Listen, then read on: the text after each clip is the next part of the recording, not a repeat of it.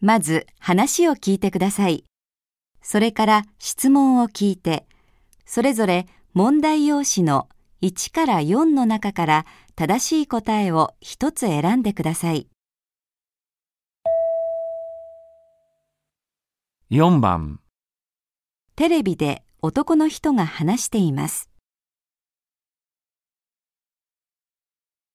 戦争などの混乱で外国に流出した文化財はどこの国のものかというのが問題になっています。例えば、この金の彫刻ですが、これはヨーロッパの学者がアフリカで発見した後持ち帰り、自国の博物館に収められましたが、第二次世界大戦の混乱で第三国に流出しました。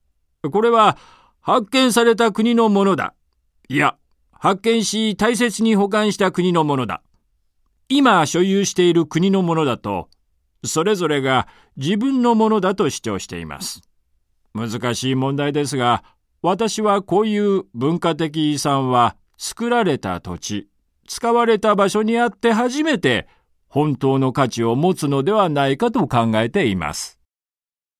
どう思う？私？そうね。やっぱり今あるところじゃない？どうして？僕はこの人の意見に賛成だな。元に戻すっていうの？あのね、今所有しているってのが重要なのよ。どうして？だって確実なのは今目の前にあるってことだけじゃない。国の主張なんてコロコロ変わるもんよ。そうかな。質問1この男の人は彫刻はどこの国のものだと思っていますか？